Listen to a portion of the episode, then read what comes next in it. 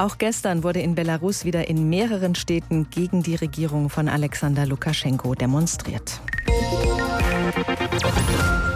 HR Info. Das Thema.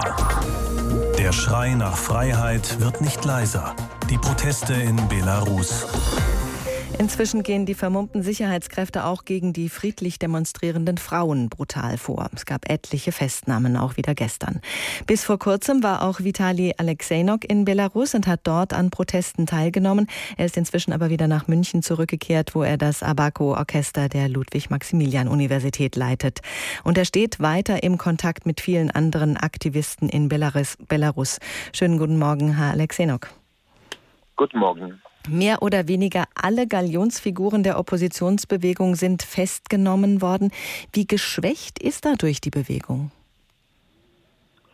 Ich äh, wage zu behaupten, die Bewegung ist nicht wirklich geschwächt äh, worden dadurch, weil die Protestbewegung eigentlich schon ganz tief in den Gesellschaftsschichten steckt und wir brauchen eigentlich nicht unbedingt anführende Personen, um auf die Straßen zu gehen. Das haben wir gestern nochmal gesehen.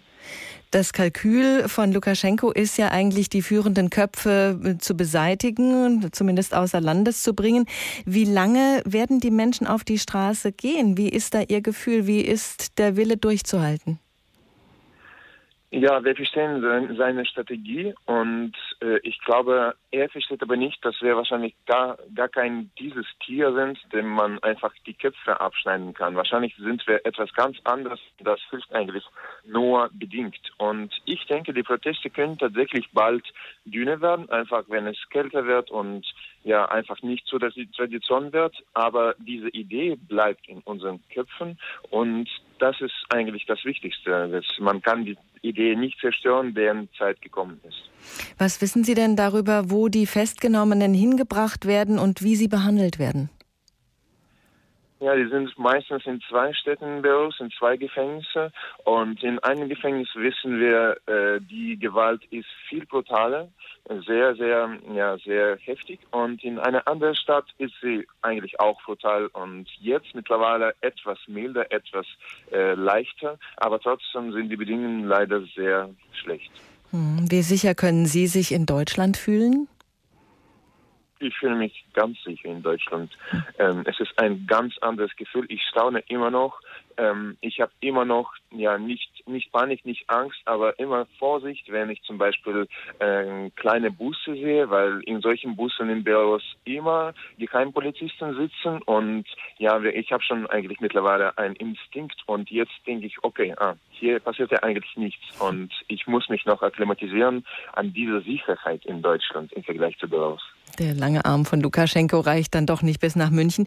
Bisher gibt es keine Anzeichen dafür, dass Lukaschenko irgendwie einlenken könnte. Glauben Sie, das könnte noch kommen? Ähm, also ich glaube nicht, dass seine Arme tatsächlich so lang sind. Ähm, die Arme von russischen Regierung sind wirklich sehr lang, das wissen wir. Und die versuchen da eben auf dieser Ebene zu kommunizieren. Glaube ich, dass da ähm, Belarus über Russland viel mehr Unterstützung, viel mehr Kraft bekommt. Aber selbst in Russland gibt es ja auch unterschiedliche Meinungen. Und selbst wenn die Regierungen da, glaube ich, einigermaßen klarkommen, da äh, sehen wir, dass eigentlich das russische Volk einigermaßen auf der Seite des belarussischen Volkes steht. Deswegen denken wir, denken wir nicht, dass es so einseitig gegen uns irgendwas passieren könnte. Heute trifft sich Lukaschenko ja mit Putin in Moskau. Was erwarten Sie von diesem Treffen? Ja, ich glaube, es äh, wird irgendwas nicht Gutes für uns passieren. Äh, was genau da jetzt stattfinden könnte, wissen wir nicht. Und ich hoffe, ähm, dass Lukaschenko jetzt noch keine solche Panik hat und nicht so geschwächt ist, moral, dass er irgendwie auf eine Art und Weise unser Land dem Putin verkaufen könnte, einfach für seine eigene Sicherheit, weil er das 26 Jahren eigentlich nicht wollte. Aber jetzt sehen wir, dass er total in Panik ist, dass er wirklich ähm, nur emotionale Schritte macht und gar nicht wirklich nachdenkt. Und wir hoffen einfach, dass sowas äh, eigentlich nicht passiert.